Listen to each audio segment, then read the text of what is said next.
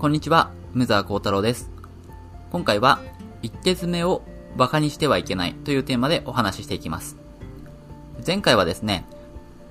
あの、積み、ルールを覚えた後は積みの練習をしようということで、あの、積みを練習するってことが大事なんですよってお話しました。で、特に積みを練習するのに、おすすめなのが一手詰めですよっていう話でした。で、この一手詰めっていうのが結構馬鹿にされがちなんですよね。まあどういうことかというと、あの、一手詰めをやってくださいとか言われると、なんだ一手詰めなんて簡単すぎるよと。そうじゃなくて自分は3手詰めとか5手詰めとかそういう、どうせ詰め将棋やるんだったらそういうのやりたいよという人が結構いるんですね。ま、ということで、一手詰めはそんなん簡単すぎるって言われてしまうんですけども、いやそうじゃないですよと。一手詰めっていうのはすごく大事なんですよ。やりましょうよっていうのを今日はですね、ここは強調しておきたいところなので話したいと思います。まずですね、一手詰めはすごい簡単だっていうふうに思われてるかもしれないんですけども、実は一手詰めって結構難しいのもあるんですよね。あの、多分簡単だって言ってる人は、なんかこう、本当に初心者向けの詰将棋しかやったことないのかなと思います。で、一手詰めもこう、詰将棋を作る人がですね、本気になって作れば結構難しいのができます。です。そうすると上級者の人でも苦戦したりするんですよね。私でも、あ、私はまあ余談ですけど、私がやっても結構ちょっと考えないとわかんない問題とかもあ、あります。まあ、なんで、まずそんな簡単すぎるってことはないっていうことなんですよね、一手詰め。そこをですね、まずはちょっとしてほしいなと思います。で、それから、一手詰めは確かにその本に載ってたりして、ここにこうやれば積んでるっていうのを見分けることはできると思うんですけども、それをですね、ぜひ、あの、簡単すぎるっていう人は、頭の中でやるってことを考えてほしいと思います。つまり、紙に書いてある問題で、この駒を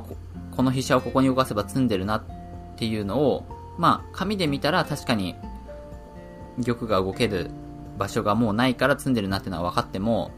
それを頭の中で解けるようにっていう風にしないといけないんですよ。これどういうことかというと、将棋っていうのはなんかこう先を読むじゃないですか。で、先を読んでって、今の局面からこうなってこうなってこうなってこうなったら相手の玉が詰むなっていうのを実際の対局では読まないといけません。で、そうするとどういうことが起こるかというと、今自分の目には見えてない局面で、その玉がちゃんと詰んでるかどうかっていうのを見分けないといけなくなります。で、これがすごく難しいんですね。で、自分の中でこう、脳内将棋盤みたいな思い浮かんで、思い浮かべて、その中でこう、駒を動かしてって、その局面で確かに玉が詰んでるかどうかっていうのを見分けると。で、これがまあ、将棋の強い人っていうのはそれができるわけですね。でも、その、将棋がまだ弱いうちっていうのはそういうのがあんまできないから、頭の中でこうなってこうなってこうなって、5手先の、例えば局面で詰んでると思っても、実は詰んでなかったみたいな、あり得るんですね。玉の逃げ道がここが空いてたみたいな。で、そういうのはまあすごく難しいんですけど、それを、まあそういうことを、そうやって脳内に将棋盤を動かして、相手の玉をしっかり詰ますっていうのができるようにならないといけないと。で、そのためには、その最後の局面でしっかり詰んでるってことを、うん、ちゃんとわからないといけないと。で、そのための一手詰めっていうのは練習なんですね。なんで、その一手詰め簡単だって言ってる人は、じゃあその一手詰めっていうのを実践の中で、こう自分の中の脳内将棋盤でできるのかっていうのをちょっと考えてほしいんですよね。そしたら、うん、そう言われると結構難しそうだなって思いませんか？で、一手詰めをするっていうことは、そうやって最後のその脳内将棋盤で、こう、自分でその局面が今目の前になくても積んでることを分かるようにする。そのための練習だっていうふうに思ってほしいですね。そう考えると、もう3手詰めとか5手詰めとかそういう長い詰め将棋を解くためにも、まあその基礎練習としても一手詰めっていうのは必要だってことは分かってくれるんじゃないかなと思います。で、逆に言うと、その一手詰めができてない状態でもっと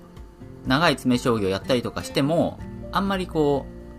意味がないっていう感じになってしまうんですね。要は、一手詰めができてないのに、三手詰め、五手詰めとかやろうとしても、それはでできないですね。できないのに無理やりやろうとしても、なんかこ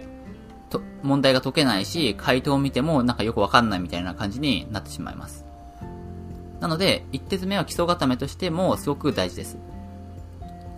一手詰めを、逆に言うと一手詰めをきちんとやっていれば、その後の三手詰めとかそういうのに進んでもスムーズに移れますし、その分、こう、無駄な回り道が減って、こ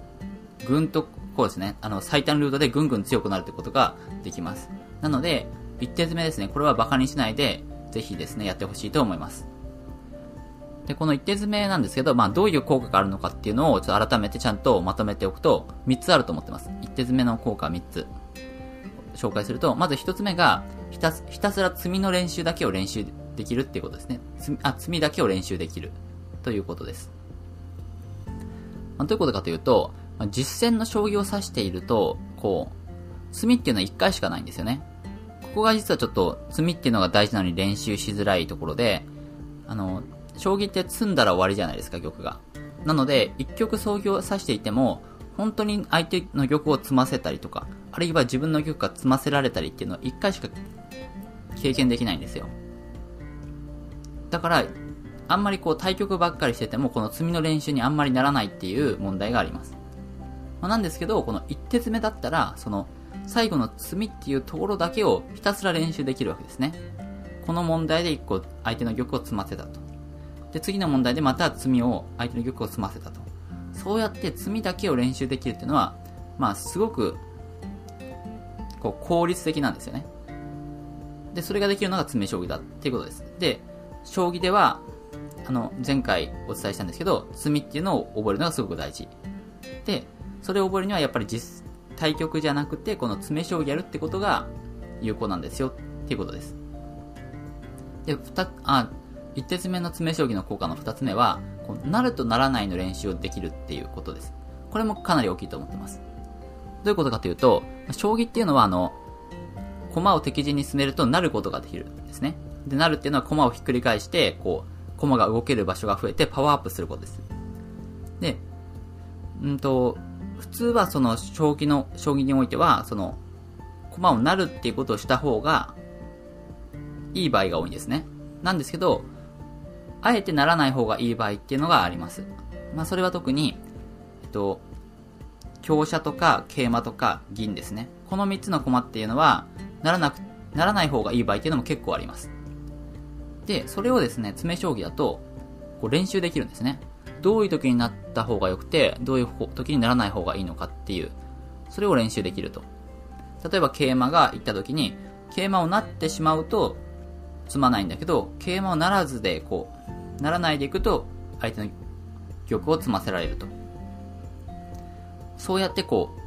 う、いろんな駒でこう、なった場合、ならない場合っていうのを、こう練習できる。まあ、これもかなり一手詰めのいい効果だと思います。で、これをやっておかないと、